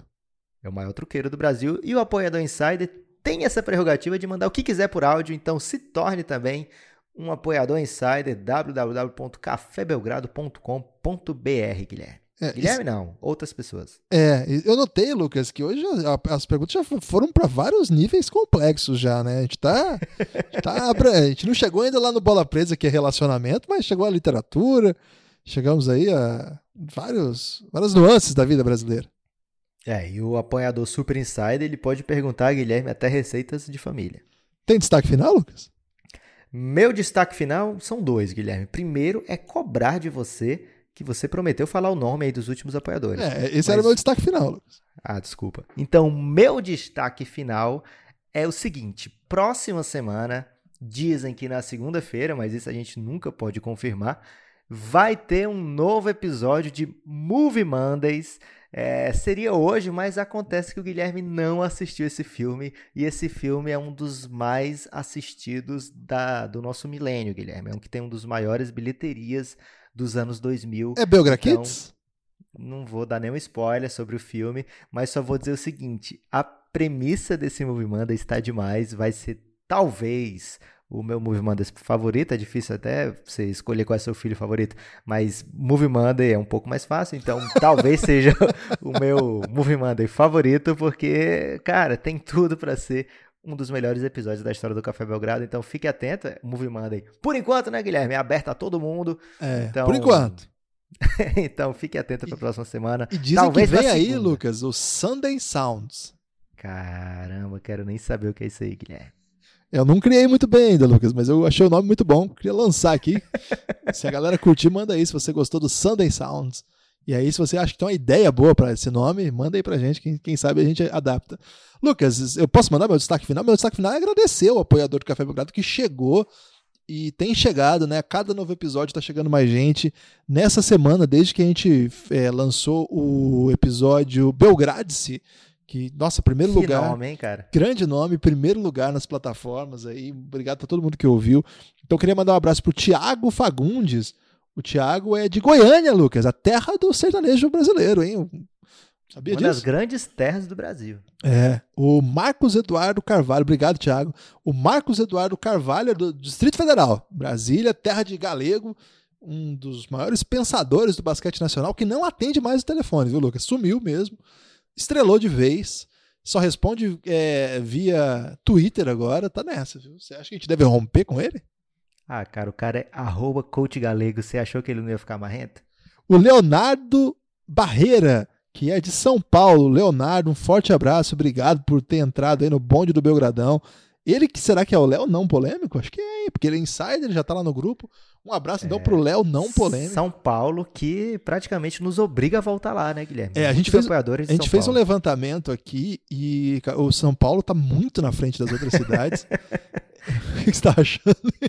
Tô achando que se a gente for de acordo com o levantamento, a gente tem que ir 20 vezes em São Paulo antes de viajar a outra cidade. É, é o que nós vamos fazer por acaso. A gente vai ter que voltar a São Paulo algumas vezes. Então, se você quer sua cidade aqui no. A não ser Santa Catarina, né, Lucas? Santa Catarina tá com moral também. Santa Catarina tá demais, cara. Santa Catarina a gente Mas, vai ter que fazer um tour lá também. Por enquanto, aqui é São Paulo, esse. É, São Paulo total. São Paulo domina muito a categoria de apoiadores. O Leonardo Afonso é de Niterói, no Rio de Janeiro. Nikit, o pessoal chama lá. Nunca entendi muito bem. Se alguém puder me explicar, inclusive, por que, que chamam essa bela cidade por esse apelido meio, meio feio, você me avisa aí. Mas um abraço pro Léo. Se você não gosta desse apelido, me perdoe. Se você gosta, me explica por que você gosta, porque eu gosto muito de Niterói. Tenho grandes amigos Guilherme, em Niterói. Quando você tiver uma dúvida de o que é alguma coisa. Lá. Não precisa você perguntar no Twitter ou perguntar no podcast. Você bota no Google, Guilherme, que é mais seguro. Boa dica, Lucas. O Pedro Lemos, um abraço pro Pedro Lemos de Aracaju. Aracaju é fera, hein, Lucas? É, é, é perto de Fortaleza? Não, Guilherme, é muito longe. É. Mas um abraço pro Pedro também. Eu tenho vontade de conhecer Aracaju. Nunca fui a Aracaju, cara. Você tá com problema de geografia aí, Guilherme. Se você tá achando que é perto, você não vai chegar em Aracaju, não. É, mas isso aí é um grande problema de todo sulista que não conhece bem as capitais do Nordeste, viu, Lucas? A gente pensa meio que em bloco, assim, sabe que Salvador é bem longe. Ah, é no Nordeste, né? Exatamente. É tudo na praia. O, o sulista aqui vai se identificar com essa, esse grande falha, né? Essa falha de formação mesmo da escola sulista aí, que não ensina direito as capitais. Mas tudo bem, porque quando eu tô nos lugares eu falo que eu sou de Maringá, eles falam assim: ah, eu adoro Porto Alegre, né? é perto, né? Eu falei, ô, oh, pertinho, do lado. O Vito, Vito Enzo, um abraço pro Vito, também de São Paulo, um apoiador recente também, um abraço pro Vito. Mora na, é, na saúde, viu? Eu já frequentei muito essa região ali. É, minha, meu mestrado eu fiz lá perto. Então, um abraço aí para o povo de São Paulo. E acho que é só isso, Lucas, o que chegaram nessa semana. Ah, não, tem mais, pô, tô pulando aqui. O Felipe Coque, o Felipe Coque, Lucas, ele foi fundamental, porque quando a gente chegou no apoiador 200, deu uma travada. Caramba. E aí a gente ficou tenso, né? Achou, será que é, é maldição do 200? É o limite do, do nosso. será nosso que tem um site? problema lá no apoia que não pode passar de 200? É, será que o carnaval tá bloqueando as pessoas? E aí veio o Felipe, Felipe Coque, que, cara, é, ele tá em, nos Estados Unidos, Lucas. Ele está É, eu não conheço Grande as siglas. momento americano. Grande cara. momento americano. Eu não sei as siglas dos Estados Unidos, mas eu acho que é Califórnia, viu? Eu tenho a impressão que é Califórnia se eu não estiver cometendo algum erro. Caramba, é, de repente ele pode aparecer no Golden State, Guilherme. Ele tá na redondeza. Felipe, fique atento aí. Se você não for da Califórnia, me corrija que no próximo episódio eu, eu digo aqui de onde você é. Estamos chegando aos Estados Unidos, já chegamos à Argentina, temos é, ouvintes lá em, na República Tcheca, né? Portugal também. Portugal Temos também. apoiadores de Portugal. Então, muito obrigado para você que é nosso apoiador e mora fora do Brasil. O Apoia-se no começo tinha um probleminha, não conseguia, mas agora tá liberado. Quem é fora do Brasil também apoiar o Café Belgrado pelo cartão internacional. Vale a pena, viu? Obrigado mesmo. É, com essa com esse abraço coletivo de novo. Que bom que todo abraço é coletivo, né, Lucas? Todo, toda vez que a gente vai falar o nome dos apoiadores, tem que ter um abraço coletivo. Já pensou que fosse um abraço solitário, ou às vezes um abraço no vento, que seria um momento muito triste. Mas continue apoiando o Café Belgrado. Se você no, é, já é nosso apoiador, obrigado pelo apoio, continue conosco. Entre em contato sempre que você quiser alguma ideia, alguma novidade, estamos aí à disposição. E se você não é apoiador ainda, vem conosco que vai valer a pena. Já vale a pena pelas séries, eu devo dizer aqui, mas nesse, nessa pós-temporada vai ser um negócio sinistro. É, e eu tenho uma última informação aqui, Lucas, para encerrar Opa! o podcast. Breaking news. Nem tanto. Um caos para encerrar esse podcast. O Adam Silver contou nessa entrevista para o Bill Simmons, nesse, nessa fala dele aí no Sloan Conference, que em dado momento ele levou a proposta para o comitê de assuntos competitivos lá da NBA é, de inserir para debate, não é para colocar já, mas um debate, inserir a linha de quatro pontos, Lucas. Cara, não, mentira, Guilherme. É verdade. E disse que a reação da galera foi raivosa, falou, quase bateram nele, falando: você tá querendo estragar o basquete. Tem jogadores, tem técnicos no comitê.